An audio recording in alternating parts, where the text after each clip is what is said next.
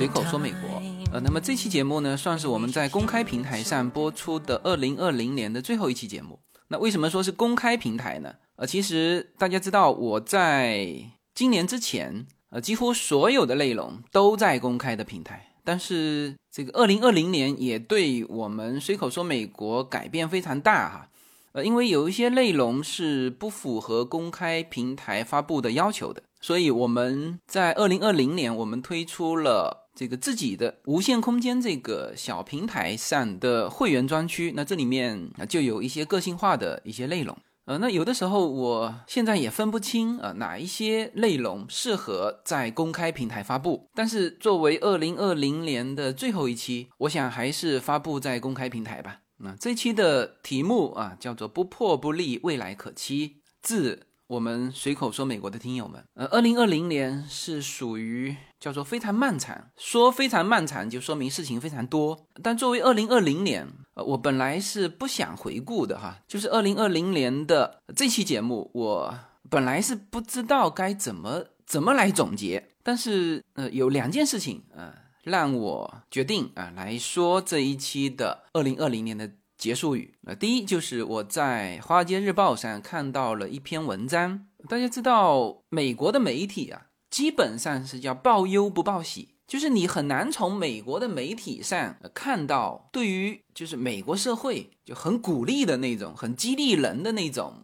呃那种信息啊，它更多的是把一些这个问题给扩大化。那当然，这叫危言耸听呢，都是叫这个媒体干的事情啊，你或者说是西方媒体干的事情。但是就是很难得哈，我在《华尔街日报》的这个年度回顾的时候，我看到了这篇文章。其实《华尔街日报》在年度回顾，它是一系列的文章，呃，但是大部分的文章是局部的啊，比如说啊，写这个食品，就是写农业这个行业啊，比如说写全球化啊。写这个反托拉斯啊，就是现在我们常常说的这个反垄断。比如说写时尚行业啊，写零售业，写制造业，写这个美国的学校这个行业，就是教育这个行业，都是切块来写的。那这篇文章是整体来写的啊，它的题目就叫《为什么美国经济将在二零二一年起飞》，它的副标题是“二零二零年三大冲击重创了经济”。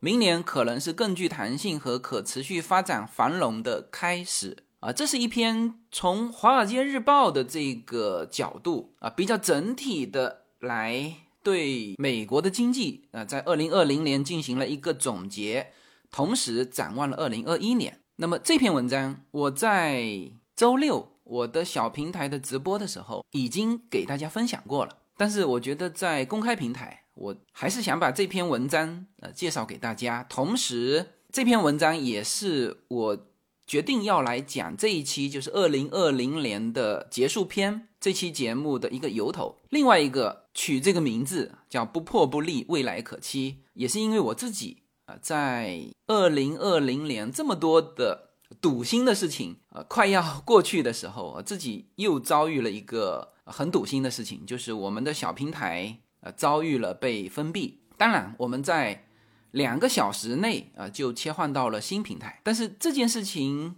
也让我这个决定啊，还是要把二零二零年呃做一个总结，呃，然后也期待一下我们的二零二一年。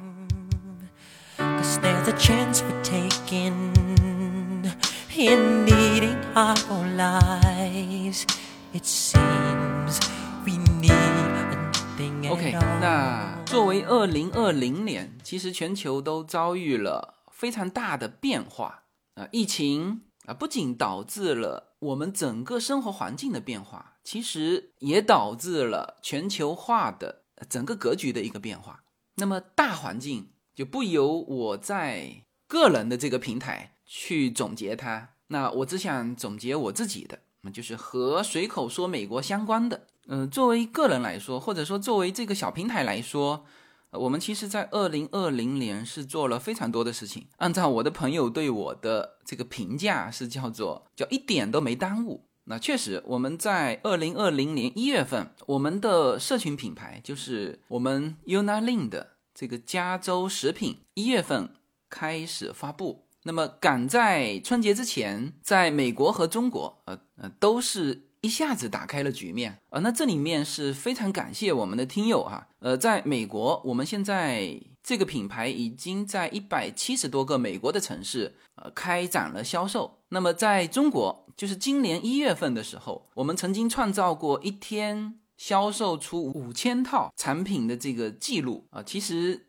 就是在公开发布的几个小时之内就已经销售一空啊！当然，现在我们的社群品牌就是两边的框架我已经全部架构起来了。在美国这边，我们进驻了 Amazon；在中国，我们进驻了天猫国际。那么，大概在一季度，在美国和中国，我们会同时上有新的五款产品会在美国和中国的平台上发布。嗯，当然这里面是。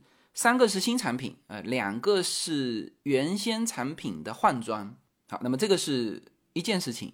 第二呢，也是我的另外一个平台，就是 Jacaranda 的我的非盈利机构。其实这个非盈利机构是二零一九年成立的，但是在今年二月份的时候，我们这个疫情在武汉爆发的时候，我们开始真正的来运作这个非盈利机构。呃，在美国，这种非盈利机构你也叫基金会啊，或者叫慈善基金，哎，那么面对这种疫情啊，正是这种非盈利机构去开始工作的时候啊，所以我们二月份，呃，几乎我的全部精力全部投入到就从美国这边采购必要的这种医疗防护用品，比如口罩 N 九五的这个口罩，还有。全套的防护服，我们用最快的时间采购，然后最快的时间运到中国。事实上，我们当时如果再迟几天，呃，根本就采购不到物资了。呃，迟几天也根本运不到中国，因为已经全部断航了。我们在非常紧迫的情况之下，我们运了两批物资。嗯，第一批物资我们是全部捐给了武汉亚心医院。呃，总共我们这一批物资是。一千套的防护用品啊，包括了防护服、护目镜、鞋套，还有防护的那个面罩。因为我们当时第一时间是得到了我们在武汉亚心医院的听友的一些信息，所以我们第一批的物资是在二月七号就到了亚心医院。呃，那么第二批物资啊，其实我们就已经是更艰难才运到国内的哈，因为那个时候。两边已经非常困难的通航了，但我们也在二月二十三号运到了这个最需要物资的武汉市中心医院。呃，当时这批物资我们是呃运送了啊一千六百八十六套的防护服，N 九五口罩是一千五百四十个，啊护目镜是一千五百四十个。为什么有零有整啊？实际上我们把最后一批把对方的仓库给买空了。啊，所以就所有的零头我们都买下来，然后所有的我们一个不留，全部运到了中国。就当时我也没有想到，就是我们就美国这边会受影响，所以是一个不留，全部捐献运到了这个武汉。后来我们的这个口罩，就是自己家里用的口罩，还是叶子另外去买。当然，之后啊，美国遭受疫情的时候，呃，我也收到了我们的听友从中国给我们寄回来的呃这些防护用品。呃，因为那个时候中国已经基本控制了疫情，而美国这边是呃刚刚好啥都缺的时候。那么我们把这些东西我们自己也不保留，捐到了 Pomona 的这个医院啊。那这个医院是也是洛杉矶这一边就专门收这个新冠病人的这个医院。那么之后，我们还捐了好几笔啊，就是都是捐到 Pomona 医院去的。呃，因此呢，我们也收到了，就是 Pomona 医院有全部他们的理事签名的这个感谢信。呃，包括在年底的时候，我们还收到他们的信。嗯，这是我们 Jacaranda 开始运作的第一件事情。呃，本身这个非盈利机构。啊，我当时成立的时候，它的主要是这个中美两边的民间的经济和文化交流，但是当然它也兼具了这个慈善基金的作用。所以呢，我们 Jacaranda 的这个非盈利机构的第一件事情啊，是联合我们美国这边听友的力量，购买、运送、捐赠物资到武汉。呃，那么这件事情呃也会在我们 Jacaranda 的发展历史当中留存的。啊，这是一件非常非常重要的，也是激励我们把非盈利机构办好的一件事情。呃，所以这是呃我和随口说美国这个大平台相关的呃两个公司平台做的事情。一个就是我们 Better Life 这家公司呃开创了我们的社群品牌 Unalin，另外一个就是我们的非盈利机构 Jacaranda 的成立以及。做的第一件事情。那么今年就二零二零年，虽然说我们遭遇了很多挫折，但是呢，这个大时代也孕育了一些机会。从二零二零年的三月底开始，其实我们的节目是四月六号，我记得，呃，第一次我提到就是美股现在的机会，也就是资本市场的一个机会。呃，其实我自己是三月二十四号入市的，呃，我购买的第一只股票是苹果。呃，这种机会其实我是等待了很久啊。那么关于这里面的各种心路历程啊，大家可以回听我四月份时候的节目哈，这些节目没有被下架哈。那么那个时候我是坚定的，就是说，第一告诉大家我已经入市了，第二鼓励大家入市。那么如果在四五月份就是杀入美股的朋友。按照美国的一个数据啊，就是平均哈，平均的一个数字，现在应该是盈利百分之五十到百分之七十。那当然，我们很多的听友资产都已经翻番了。那这个就我自己个人也非常高兴，然后也替大家高兴。我们昨天在管理员群聚会的时候，我们是在 Zoom 上聚会的，大概有五十几位管理员啊，有参加了昨天我们在线上的一个聚会。呃，是天南地北哈，有中国各个城市的，有美国东西海岸各个城市的，呃，还有有在日本大阪的，还有在吉隆坡的。呃，实际上我们现在两边的，就中美两边的这个城市群有一百多个了。那因为有时差的关系，像欧洲的就没法参加了。呃，那么昨天在管理员群里面哈，这就有人提到了我们二零二零年在资本市场的收获。那他是在特斯拉和蔚来上有了七倍和十二倍的这个收益，呃，那基本上，呃，无论是我个人啊，还是和大家一起啊，在就是二零二零年在资本市场上，嗯，都是一个丰收的年头啊，所以这个也是啊，值得我们稍作回顾啊，值得纪念的。当然，我相信啊，二零二一年我们这个成绩应该会更好。那么二零。二零年，我们随口说美国开辟了会员专区，那这个是在下半年的时候开辟的。那么当时我也把这个开辟的原因说得非常清楚了，两个原因：第一，环境使然，关于这一点我不愿意再展开了哈。第二呢，其实也是关于专业性的问题，比如说，因为我们是一个非常细分的市场，就是我们的这个群体基本上是中美两边跑的，那要么是。在美国，有的是自己在美国留学，有的是小孩在美国留学，有的是已经移民过来了啊，有的是在移民的路上啊，还有更多的是在中美两边穿梭，呃，创业或者是扩张。所以，我们这个社群是这么一个群体。因此，我们探讨的话题很多话题别人是不感兴趣的。那所以，我把这些啊，对于我们需要的人是叫一掷千金，对于不需要的人叫一文不值。的这些内容全部放到了会员区。那么这个会员区，我们在二零二一年啊，一定会得到更多的一个发展。因为我现在已经联系了蛮多今后可以成为我们嘉宾的，就是在各个细分市场叫真正属于专家的人物。到时候会由他们来给大家解答大家非常关心的一些细分的一些话题，呃，比如说留学的招生政策，比如说移民的具体政策啊，那再比如说我们共同探讨的一些中美之间创业的一些话题。因此，我们是在二零二零年在原先随口说美国的平台上叠加了一个会员专区。那么这个是。就是和随口说美国相关的，我在二零二零年做的一些事情，那么我自己也稍作回顾。呃，那么大家也非常关心哈，自由军在美国的一个安全性。呃，非常庆幸啊，我们今年平安度过，而且生活还比较正常。家庭呃规定项目就是一年两次的旅行，在今年这种环境之下，我们还是。还是出门旅行了哈，一次长途，一次短途，啊，这个是我们家庭的规定项目。长途的，呃，如果大家还有印象的话，我做了五期的房车去黄石的一个节目啊，那那个全是视频节目。那当时是刚开始做视频节目啊，我只能是就是让后台我的助手把所有我们的内容全部叠加在一起。嗯，那黄石应该是我们六月份的事情。呃，去黄石我们是五六月份去的。那因为那个时候疫情在美国也是比较严重，所以我们是选择了房车。房车的好处是没有和别人接触，我们可以在房车里面自己做东西吃啊，然后在房车里面休息，就是不用去餐厅，不用去酒店啊。所以我们是率先房车国家公园旅行啊，之后无数的人。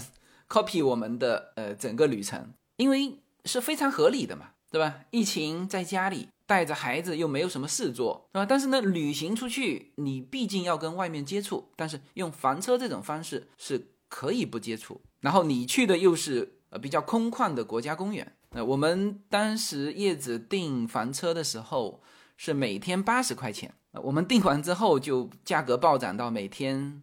两百块钱，后来听说暴涨到四百块钱一天哈。那之后啊，就是几乎都订不到房车，然后你也买不到房车。所以我们说，就是疫情其实是对美国的一个行业的重塑。那租车公司是陷于破产，但是呢，租房车的公司生意爆好。那么生产和销售房车的公司那更是。那所以这也是另外一种叫不破不立。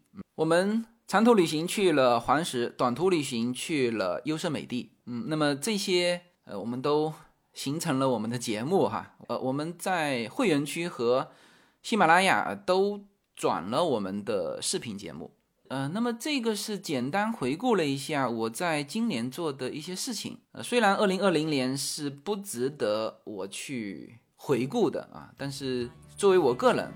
是在努力的不浪费时间，继续往前奔跑。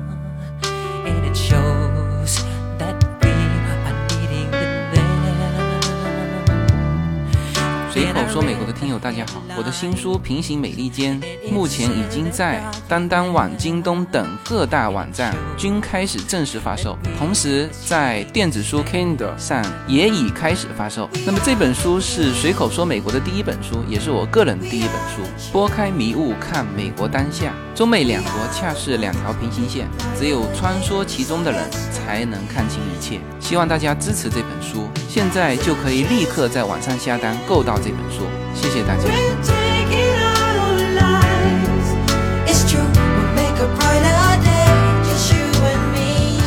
那让我们来看一下，就是让我决定做这期节目的这篇文章，就是《华尔街日报》的年度回顾啊。为什么美国经济将在二零二一年起飞啊？那这个题目是略有冲击力，但是这个题目呢，在就是西方媒体里面。我说的是少有的啊，有积极鼓励作用的这种题目啊，其实更多的我们在《华尔街日报》上看到的这个文章是偏悲观色彩，但是这篇文章我觉得它是用大量的数据来佐证他的这个观点。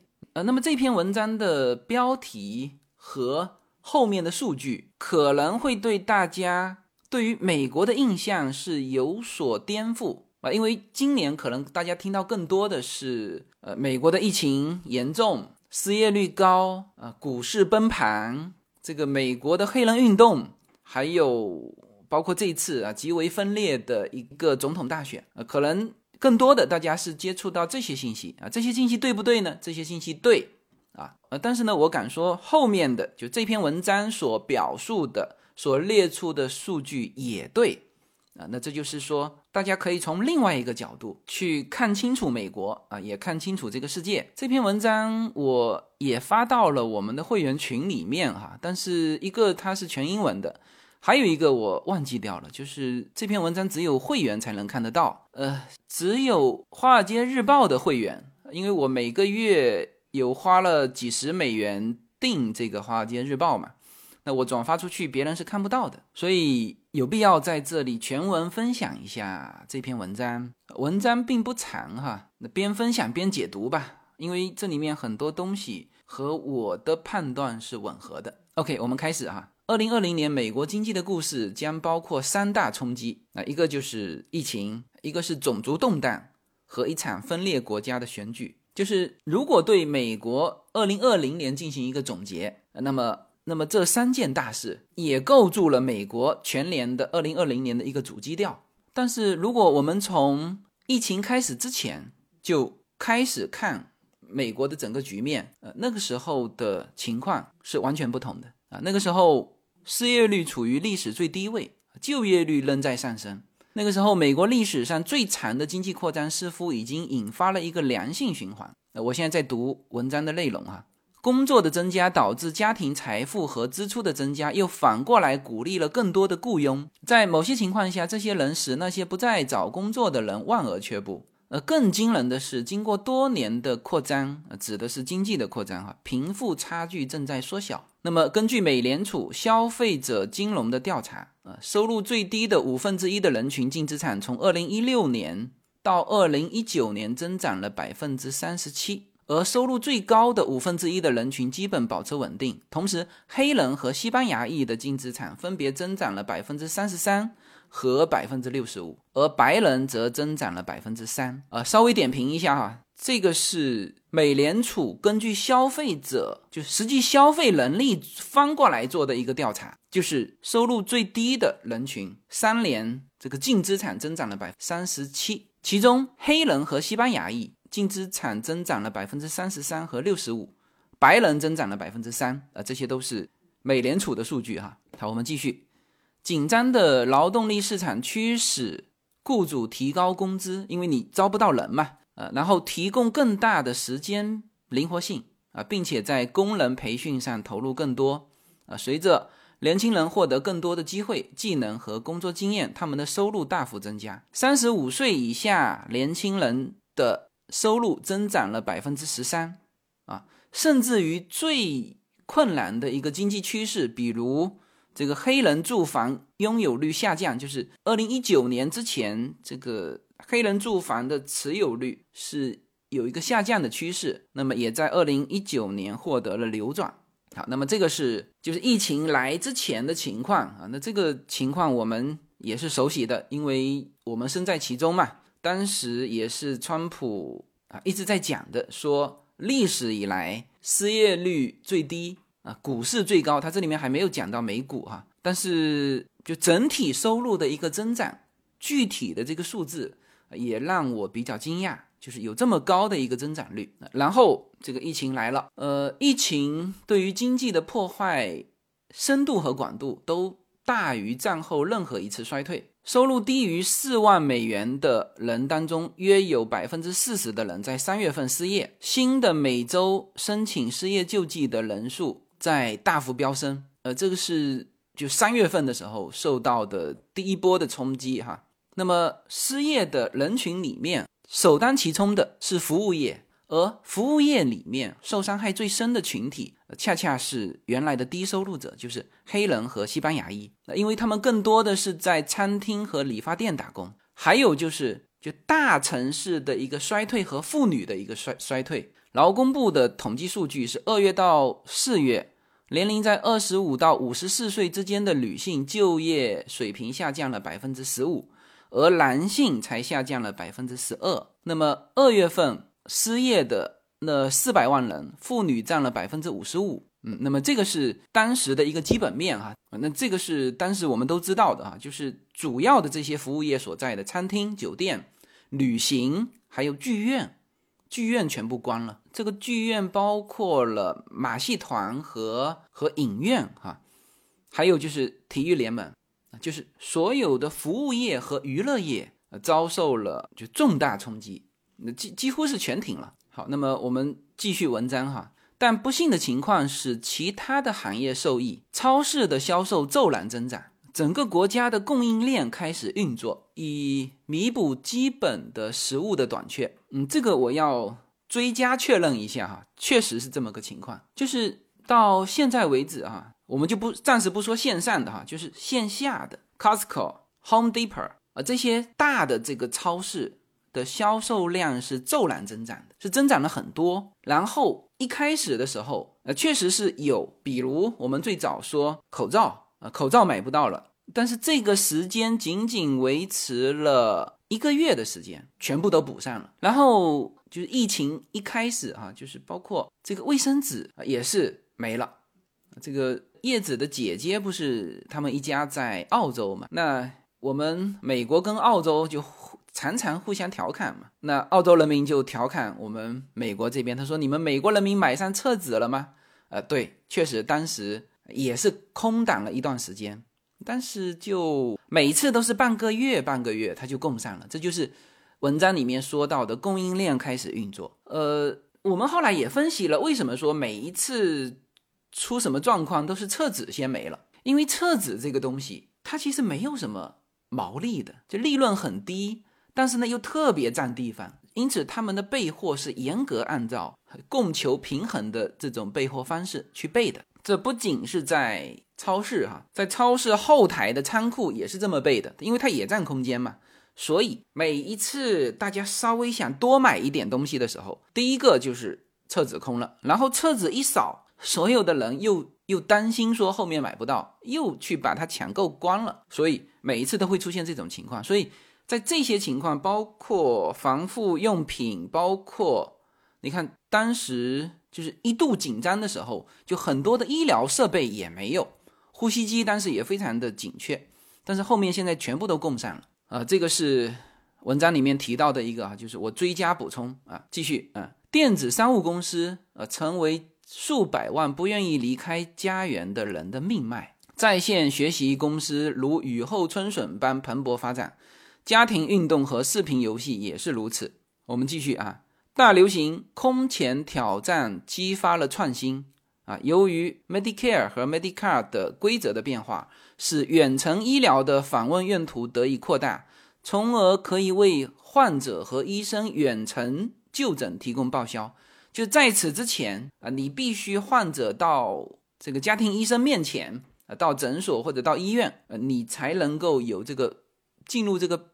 报销流程，因为美国它更多的是保险去支付嘛，因为个人他只要支付原来他个人的自付额，后面全是保险，上不封顶啊。那么这一次，呃，因为没有办法面对面啊，所以整个就调整了啊，做出一个整个规则的调整，也就是远程医疗可以报销了啊。我们继续哈，大流行之前，先有人听说的一家名叫 Zoom 的公司，呃，成为了。一个及时的全球品牌啊，我们昨天开会就是在 Zoom 上开的。然后 Zoom 的创始人是我们华人啊，这是非常励志的一个故事哈。他还不是二代华人，他是一代华人。他当时申请来美国，申请了十几次没有被批准，最后一次被批准了。然后他到美国学习工作，后来开创了这个 Zoom。他是二零零七年加入美国国籍。那现在 Zoom 让他成为。全世界最有钱的人之一，制造商重新调整了装配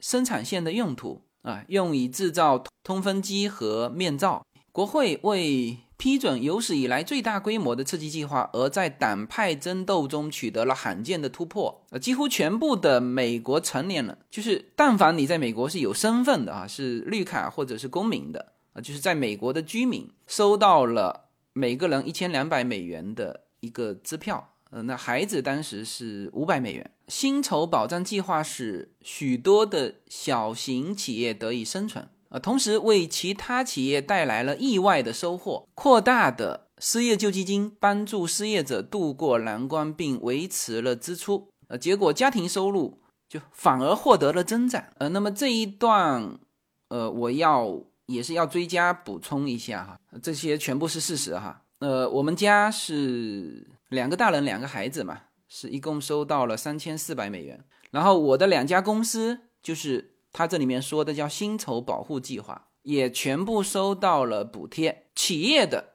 呃，他全部直接打到你企业的账户去，就是你会发现你的账户突然间增加了一笔钱，那这个就是国家补助的。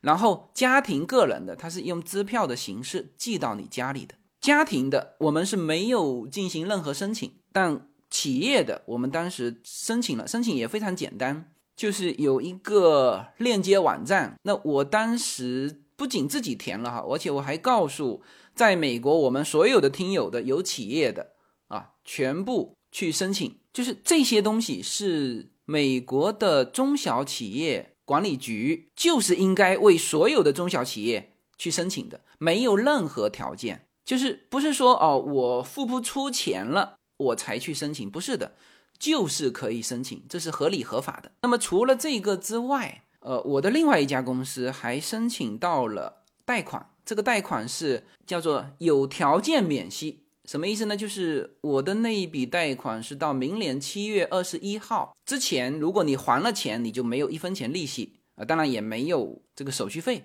这就叫有条件的低息贷款，这些都是我们自己感受到的。那么，正如这里面所说的，就是它保护了小企业不破产。保护了家庭啊！当然，与此同时，美国五月份爆发了就是弗洛伊德事件，美国开始非常激烈的这个这个黑人运动。嗯，洛杉矶是一九九二年之后啊最严重的这个黑人运动导致的这个局部的社会骚乱啊。当时我刚刚开始做直播哈，我还给大家做了这个直播，就是当然是。电视画面的直播哈，我们没有那个卫星的那个，他们全部是从卫星上拍下去的。但是呢，与此同时，股市迅速恢复，这个是五六月份的事情。呃，三月底跌到底啊，应该是三月二十三号跌到底之后直接反弹，没有回头的。很多人说这是一个叫做技术性的反弹。后面还会继续升探，呃，我那时候节目里面是非常清晰的告诉大家，这是不可能的事情。就是你要知道，在金融危机的时候，奥巴马才批了八千万的救助，而这一次就不仅仅是说川普了哈，就是你看刚才第一句话他们就说了，就很难得的突破了两党的这种分歧，第一批就批了三点一万亿，后来迅速又批了。这个三点六万亿啊，这里面包含了给家庭的救助、给小企业的救助、给大公司的救助。你像波音，呃，为什为什么我们那时候去买波音的股票？就是你稍微一算，你整个波音的市值才多少？美国政府补了多少？补贴两百多亿，贷款两百多亿，是吧？所以，我们波音如果跟着我做的是从一百二十块钱到两百二十块钱，短短一个多月时间，我们就翻番了。所以现在你翻回头看，当时就是一个微型反转。所以他这个文章里面写的也是完全正确的哈，就是同时股市迅速恢复，劳动力市场的复苏超出预期。到十一月份，失业率已经从四月份的十四点七降到了六点七。那我们继续哈，这个文章提到了第三次冲击，就是十一月份的这个美国大选啊，造成美国严重分裂的这个美国大选。他说第三次冲击不足为奇。但是仍然难以承受啊！有争议的选举，许多重要的问题处于危急关头，包括经济政策。美国人民没有产生蓝色或者是红色的波澜，因为这个当时拜登说要发起蓝色海啸嘛，那川普说要发起红色海啸，结果两边海啸都没有发起，而是产生了不同的选举结果啊！一直到今天哈，当然这个。文章是确认啊，这个叫民主党赢得了总统的职位，但是缩水了他们在众议院的席位，就是民主党在众议院丢了几个位置啊。参议院的控制权仍悬而未决，等待一月份佐治亚举行的选举。那么从历史上看，分裂的政府与稳定有关，这什么意思啊？就是就是美国的民众啊，基本上他更追求一种制衡，他不会让你说。呃，民主党既获得总统啊，又获得参众两院，因为如果这样的话，那民主党会把他的所有所有的思想变成政策执行，那么这个会造成一面倒的局面。基本上，美国的民众每一次他都希望制造出一个分裂的政府，就是制衡的政府，你不能让你一家独大啊，是这么解释。所以，按照这个文章的。观点就是，如果民主党获得了总统的职位，那么可能在国会上，就是共和党就会更占据优势。呃，因此，尽管二零二零年发生了三次重大的激荡，啊，就是一个是疫情，一个是黑人运动，一个是总统选举，哈，但是美国经济现在已经复苏，增长和持续适应新常态都做好了准备。商业地产和实体零售商正在重新发明自己，就在重新构筑哈，以适应新的在家工作、在家购物的时代。好，那下面是列出大量的数据来佐证这些事实哈，叫新兴企业蓬勃发展。这就是刚才说的啊，一部分企业受损，但是呢，另外一部分企业却获得了发展啊。到了二零二零年第三季度，有接近一百六十万个新业务应用程序诞生。所以这里面我补一句哈，就是你看中国当时 SaaS 也催发了这个这个线上软件的开始普及，就是阿里巴巴就是那个时候起来的，而美国之前是没有经历过这些。但这一次，美国经历的是够彻底的，就是真正他要从疫情完全走出来，一年半的时间，就现在是开始打疫苗了。但是呢，全部打完，像轮到我们打，我们这种既不属于叫做基础工作人员，也不是医务人员，然后也没有什么特别严重的之前的这个疾病的，那肯定是被安排在最后一批嘛。那我们要打上。估计得等到二零二一年的第三季度，就是暑假，我能不能打上疫苗都难讲。所以一年半的时间，美国在经历这个疫情啊，这个时间这个痛苦的深刻度，要比两次国内的那一个是 SARS，一个是这次的呃疫情经历的时间要更长。所以对于美国社会的深刻改造是呃会更多的啊。我们继续哈。金融部门表现稳健，很大程度上要归功于美联储比二零零八到零九年金融危机做出更大更快的反应啊，这个就是我刚才说的，奥巴马的时候是八千亿，这一次一出手就是三点一万亿。在线经济由于最近宽带基础设施的激增而变得坚硬，使得美国在最近的黑暗日子里一直在运转，而且只会不断扩大。对，那这个说明一下就是。在线经济这一次是得到了空前的发展，就是在美国的这种线上，所有的仓库都爆仓。我们有起码有三个听友，以及我的两个朋友，就是我直接这边能接触到的信息啊，就有五个信息啊，做仓库的啊，现在已经是第第三次扩容了。做在线平台的，之前在疫情之前都濒临萎缩。但是疫情一来是全面暴涨啊，那这个我想，呃，中国也是一样的哈，就是这次所有在线的东西啊，在线购物啊，甚至是远程教学都得到了飞速发展，而且让人感觉这就是未来哈。没有什么能够阻挡，没有什么可以阻挡对自由的向往。大家好，现在大家除了收听我每周公开的音频节目之外，还可以加入我的公众号，名字是无限空间。在这里，我建立了会员专区，每周都将会有多期的视频或者音频节目会在会员专区独家播出。此外，每周六晚上在无限空间中还有随口说美国的视频直播节目，欢迎大家进入直播间与我互动。同时，随口说美国目前已经开通了海外的 YouTube 频道和中国的 B 站，海内外的听友都可以登录直接观看我的视频节目。您如果希望随时可以追踪到随口说美国的各类信息。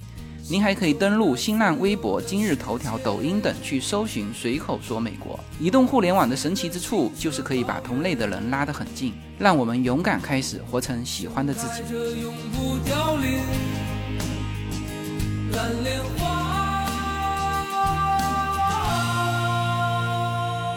好，我们继续啊。高效疫苗已经可以开始使用，而且便宜啊，快速的。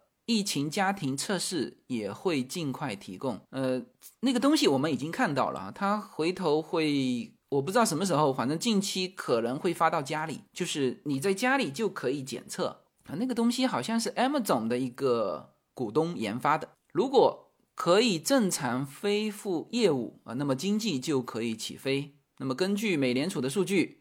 从二月份以来，美国人已经累积了两万亿美元的新储蓄存款啊。那这个数字，第一，这是肯定是确定的哈。那让我有点意外，但是也在情理之中，因为一个是政府补贴嘛，还有一个就是疫情其实也压抑了人民的消费，或者说某某些地方的消费，比如说原先要拉出去去旅游的啊，你你像美国家庭。就中产阶级家庭哈，他花在吃穿住行上的钱可能就是那么多，但是他会有一大块是花在旅行上的。那像这一块，呃，有些人就不像我们，呃，继续两次旅行，那他就把钱省下来了。所以二月份以来，美国已经累计了两万亿美元的新增存款，这些都是家庭存款哈。那这个银行数据一拉就都出来了嘛，是吧？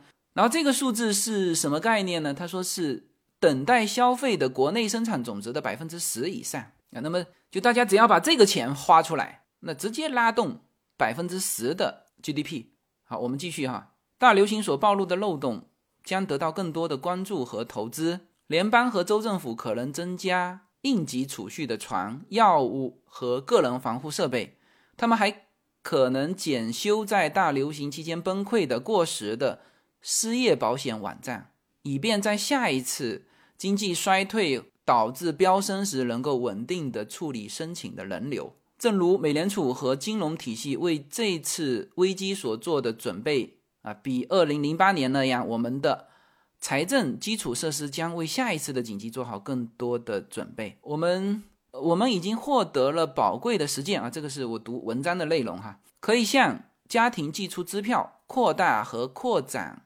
失业保险在实物券中灵活使用，以及向企业提供可宽恕的贷款啊，这些我刚才也都说到了啊。然后忘记说的一点是失业保证金啊，这次的包括第二波啊，失业保证金就是就是它是这样的，就是一个你本身有失业金嘛，这个失业金大概是正常工资的，看你不同的保险哈，八成还是九成啊。上一波是。补贴每周补贴六百块，那么这次是每周补贴三百块，就是在原来失业金的基础之上再增加。那么增加的这个部分就不是保险公司出，是政府出啊，这个是保险的内容。决策者正在评估数据，这将使我们能够从错误中吸取教训，并在将来更加有效。同时，我们迈向工作的未来将创造新的机遇。现在远程工作已经被广泛接受，许多员工将不再与之前垄断某些工作高成本城市中心联系在一起。他们可以搬到呃新建的房屋并舒适养家的地方。呃，随着越来越多的人愿缴投票，无论在税收和住房政策、学校质量还是警察责任上，州和地方政府将变得更加敏感。这个什么意思哈？这一次的疫情。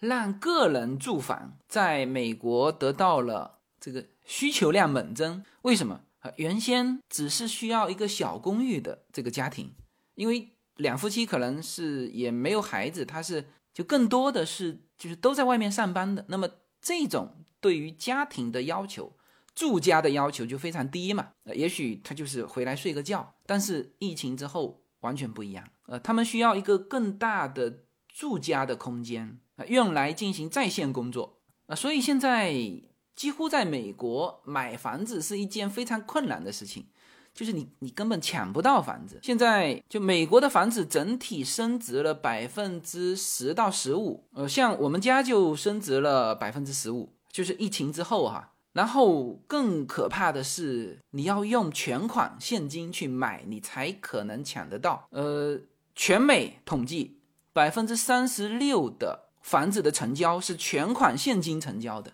呃，就是不接受贷款。那么你想想看，现在贷款是就利率是如此低的情况之下，居然有百分之三十六的是全款现金。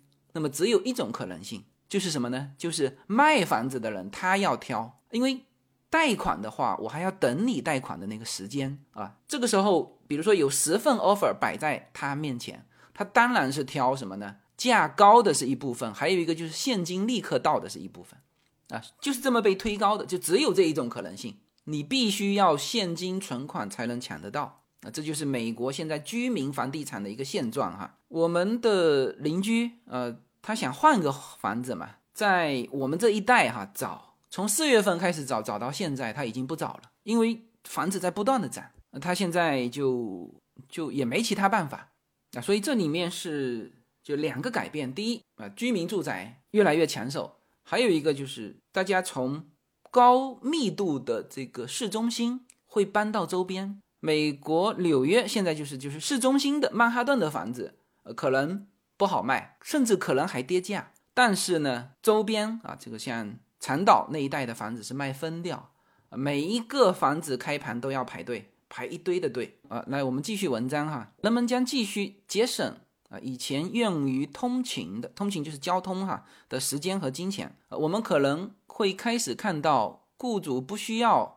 令人兴奋的这个物理空间，就是这个办公楼就不要了吧，全部在家上班。像我纽约的同学，他是就是那个宝城保险的精算师，他手下有六个人的精算团队，他们现在整个团队全部在家上班，就就慢慢养成习惯了，就发现哎，在家也能做这个事情啊。所以你看文章中写的，就办公楼可以改建成房屋。停车场可以改建成室外公园，也可以改建成自行车道。尽管女性在二零二零年遭受失业首当其冲，但是从长远看，通过更灵活的工作安排，她们可能最终成为最大的赢家。在仍然可以选择在家工作，但是运转正常的世界中，平衡工作跟育儿将变得更加兼容啊！这个是专门指女性的哈，确实就是就意思是说。整体的这次的变化啊，让更多的这个在线工作的机会就出来了。那而如果是在家工作，那这些女性反而是在平衡工作和这个带孩子这一方面，呃，她就更方便了，因为没有了长途的这个交通时间，啊，也没有了一个固定你必须离开家的一个时间。所以文章说，从长远来看，呃，女性反而可能。成为最大的赢家。那最后，文章总结了一句话啊：美国度过了艰难的一年，但是我们可能将二零二零年视为一个新的、更具弹性的、更具包容性的、更具持续性的繁荣的开始。啊，这是一篇对于整体美国经济的一个总结的文章哈。文章这里面的很多数据，其实是就绝大部分是我们所知的，当然也有一部分是他们统计出来新的。政府发了多少钱，我们是知道的，但是民间储蓄了多少钱？比如说那个两万亿，呃，这个是文章引述专业机构的这个数据，这些我们不知道。然后他文章的下面还列了呃一堆的，就是叫做二零二零年重要经济数据，当然都都是美国的哈。我我大致扫描一下吧。三月十二号，道琼斯工业指数遭遇了一九八七年以来最糟糕的一天，就是那一天开始往下跌的。三月二十七号，非常快，川普就签署了创纪录的两万亿美元的经济救助计划。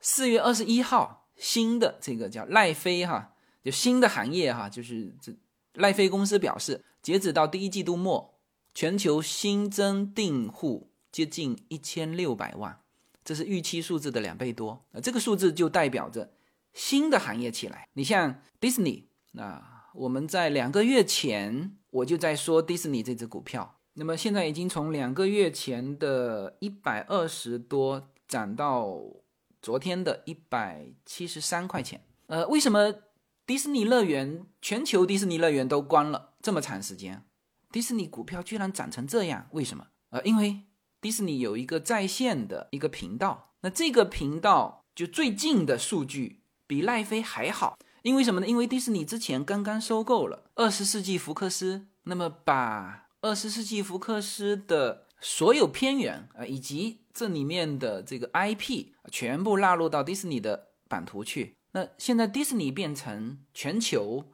就 IP 最多的一家公司，所以那边迪士尼乐园的这个关门完全不影响迪士尼公司的发展啊。他们在新的。这个订阅数上好像是超过了奈飞，就是新增的哈。这几个月，五月八号，劳工部表示失业率从三月份的四点四涨到四月份的十四点七，然后六月八号开始进入经济衰退，但是到了七月三十号，然后七月份、八月份就慢慢开始这个失业率开始降啊，呃呃，八月份的失业率就降到了百分之十点二。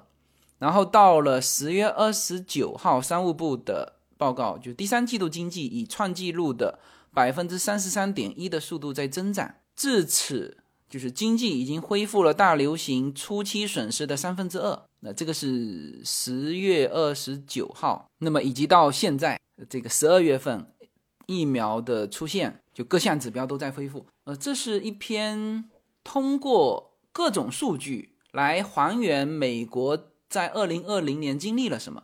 呃，其实从这一些数据可以看到，哈，美国的经济其实跟美国的股票一样，现在是属于一个微型反转，就是向上走的那个部分。那这里面有。很多就是做过的事情，就是这个东西不是就是莫名其妙的下去，然后又不知道原因的上来，呃，不是的，在整个过程当中，包括美联储，包括行政机构，呃，刚才说了是呃他们做的一些事情，以及就是整个社会的一个自然调整。好，那么这个是关于这篇文章，我觉得这篇文章是值得分享给大家的。呃，那为什么我在？开讲这一期之前还是有点纠结，因为我知道我这一期会提到这篇文章，但是呢，公开平台可能有人不愿意接受这一篇文章啊。但是我只能告诉这些人，这些数据全部是真实的。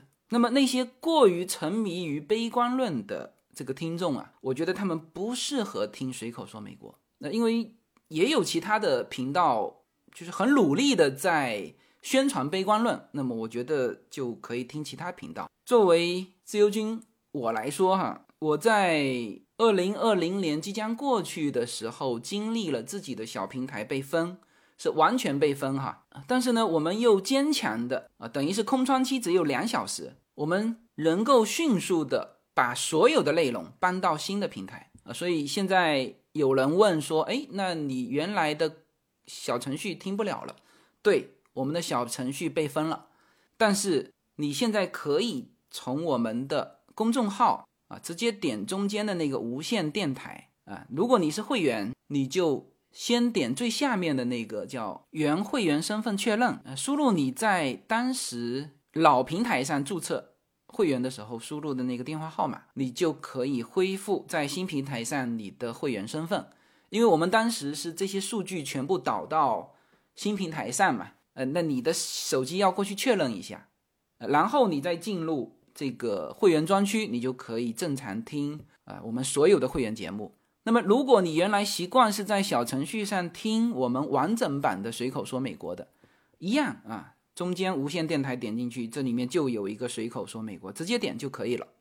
那如果你是星辰大海的订阅者，你可以第三个就是无限空间首页点进去往下拉。下面就是星辰大海各个专辑的啊，全部内容我们全部我们全部转移了啊，我们全部到了新的平台，嗯，完全没有问题啊。这件事情我也刚刚发了公众号，呃，然后我们的会员几乎到现在为止全部转移了。我只能说这件事情也叫不破不立。这件事情之后啊，我会更坚定的做自己因为现在这个氛围哈是。如果你想活成别人想象的那个样子，你根本也不知道怎么活，没有标准的。他不会告诉你说，呃，你应该这样，你就能生存。啊，我现在说的是内容平台哈，他不会告诉你的。而我非常庆幸，随口说美国一直在做自己，一直在提供美国最真实的信息啊，提供我们家庭啊以及我个人所知的一手的信息。you will see that someone can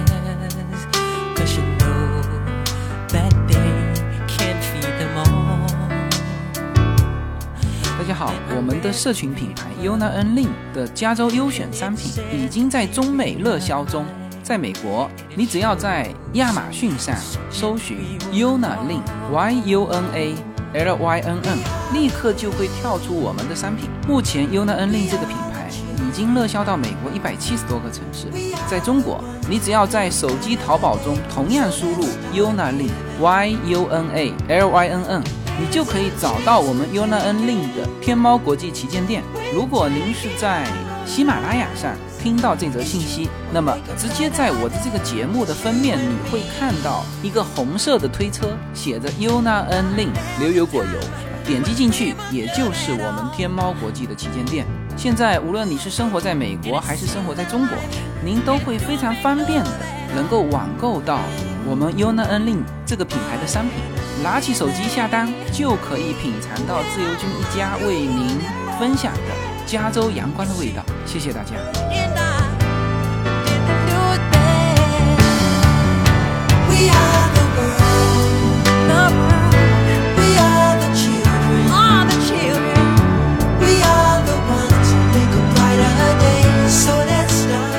昨天我们管理员群聚会的时候，啊，很多人提到，就二零二零年这个这个，包括我们自己，包括我们的孩子，都经历了一个叫大时代哈，就是很动荡的一个时代。那么特别是就是我们的管理员群里面有就各种情况都有啊，有一些是正好分开开始疫情，然后中美两边。没法相聚啊，美国的就回不去中国，啊，中国的也到不了美国啊。当然这个不是完全的哈，因为就是不方便嘛。嗯，那也有的是，就正好都到了美国，然后呢，疫情开始之后，啊，他们就没法回中国，那么就是反而他们是说，啊，就是人生当中啊最长的一次家庭聚会的时间，因为原先可能两夫妻一直在忙各自的。对于家庭，对于孩子，可能也没有很多的时间在一起。这次疫情反而让他们在美国，呃，一直待到了现在。所以大家都在谈这个大时代对家庭的呃一些一些影响。那么实际上，我们这代人，你像我是七零年代之后的，没有太多的这个机会去经历这种大时代啊。应该说，我们都是在比较稳定的。这个社会发展当中过来的，而这个世界，呃，它总是这样，有它的发展期啊，也有突发的这种这种事情啊，甚至会有这种衰落期。你看，从美国的这个历史来看，我们刚刚看到这次疫情啊，造成美国的失业率是最高哈，达到百分之十四点七。大家知道里根时代，因为我最近在我会员区开的另外一个这个专辑叫《熟悉的陌生人》嘛。就是介绍大家，呃，非常呃熟悉的，但是呢，其实又了解的不多的人啊，比如列宁啊、马克思、李登辉啊、戈巴乔夫。然后讲到美国，我第一个就讲了里根，啊，因为里根是就是在美国人评选的对美国影响最深的人物里面排名前十的。那大家知道这个带领美国人民。就赢得二战的那个富兰克林·罗斯福，小罗斯福排多少嘛？呃，排名第十。美国的开国总统华盛顿排名第四，排名第一的是谁啊？就是这个里根。里根当时一九八零年接盘的时候，呃，美国的整体情况比这次疫情要差得多。当时的通货膨胀率百分之十五，当时的贷款利率百分之二十。那你想想看，现在美国的贷款利率是百分之二点几。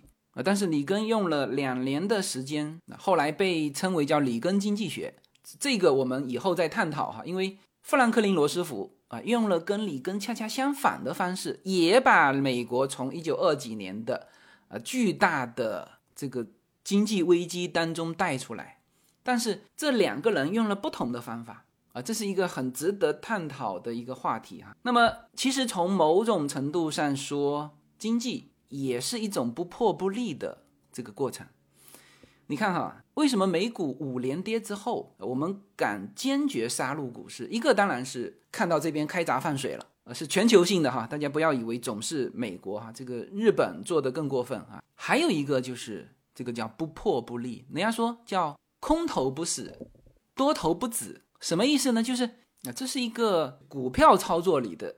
啊，大家很熟悉的一句话，就是只有把空头全部杀光，多头才会慢慢建仓。那么空头如果杀光了，多头已经没有什么好杀的了，它只能这个触底反弹，是吧？所以当时五连跌已经把空头全部爆仓了，就是五连跌之后，你不可能想象说还有多头还活着。好了，那么这个时候你是只能做多，是吧？然后你稍微五连跌之后稍微上来一点点的时候，怎么还会喊出？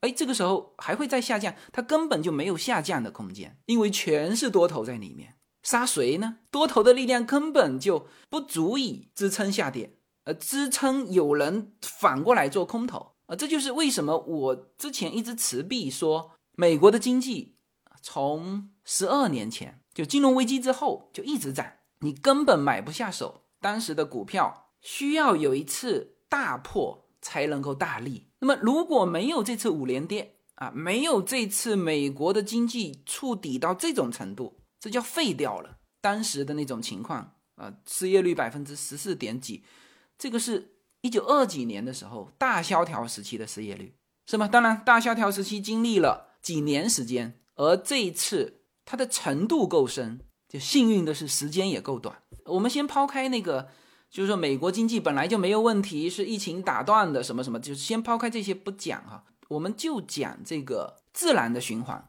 是吧？从股市上，大家也就是现在已经证实了，就当时的是 V 型反转，没有 W 型啊，也没有什么呃继续向下。然后经济上也一样，该破产的已经破产了，而且这一轮对于就是美国今后的经济的发展是起到了就洗得干干净净。就原先我们在美国就是刚到美国的时候还在想，哎，这个美国的很多实体经济。其实它已经没有存在的空间，但是呢，因为整体环境还不错，所以他们继续经营。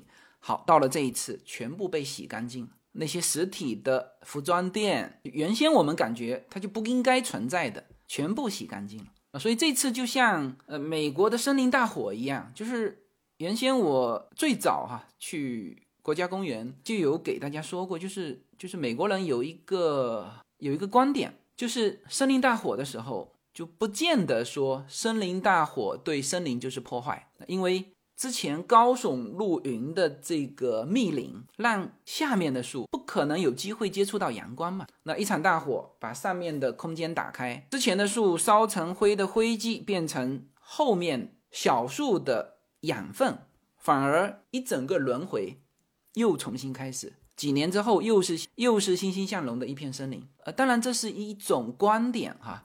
就不是说美国的森林大火都不救的哈，但是呢，就有一些被认为这是一种洗牌，呃，这个观点我在就是其实很久之前也都给大家聊过，就是你去问美国人说，哎呦，这个如果经济这样崩盘了怎么办？他们会很惊讶的，你有这种想法？他说崩盘了，我们去接盘啊，我们才有机会买到低的筹码呀，这跟这次。这个五连跌的时候，我们的手法是一样的，是吧？那当然，它现在迅速起来啊，我是没有机会啊，再像零八年那一次那样买到那么便宜的房子啊，甚至当时有人是买实业，就买流水线啊。所以现在，呃，我的朋友当中有做工业地产的，这一波赚的盆满钵满，因为仓库嘛，生产线嘛，是吧？他手上有大量的空间。那么我们说这个大时代，从积极的角度去看，其实你也会看到大机会啊。更何况从经济的角度去看，或者说从美国社会的角度去看啊，这次二零二零年对于美国经济啊以及美国社会的冲击，我感受更多的是叫做风险释放。之前我们一直在等待什么时候这个股市掉下来啊，那么这次股市是风险得到了。完全释放，而且这次的释放足够这个这个美国的经济和美国的股市再走上一大段时间。那么我们可以期待的是，二零二一年，你像比如说黑人运动啊，这个在今年已经被释放过了。总统大选就是这种政治的选举，二零二零年也释放了。美国的中期选举是在二零二二年啊，所以二零二一年也没有这些方面的问题。那么疫情。就各种疫苗都已经出来了，我们也可以期待在二零二一年的下半年啊，我们就可以恢复到正常的生活。而现在已经就是摆在我们面前的这种经济现象，房子上涨了，基本上你就原来预期的金额是买不到你预期的房子的啊。股市新高啊，当然有人说这个是不是仅仅是资本市场的繁荣？因为连黄金和比特币都涨了，实体经济也得到了全面的洗牌啊！这就是刚才刚刚文章练过的那么多，而且现在呈现出来的状态，感觉更是未来的趋势啊！也就是这些在线的这些一百六十多万个应用程序，各种的在线啊，在线医疗、在线教育全部起来。呃，这就整个缩短了距离，就像我们昨天开会的时候，叫云会议嘛，就是全球各地。呃，我的感觉就是，这就是未来，就未来我们的听友聚会可能就是这个样子，好吧？那作为二零二零年的最后一期节目，呃，我说了很多哈，有一些观点和内容，我也不忌讳在公开平台上发布。因为这一期节目啊，是给到真正的随口说美国的听友们的。那大家放心，虽然我们在二零二零年看到很多我们之前熟悉的主播退出这个喜马拉雅，以及退出各种的平台，但是我会坚持下去，而且我们会越来越好。那我会保证在公开平台每周会有一期的节目。同时呢，在我们的小平台，我们会有每周三期的会员专区的内容，以及两次的直播。好，各位公开平台上随口说美国的听友们，我们二零二一年再见。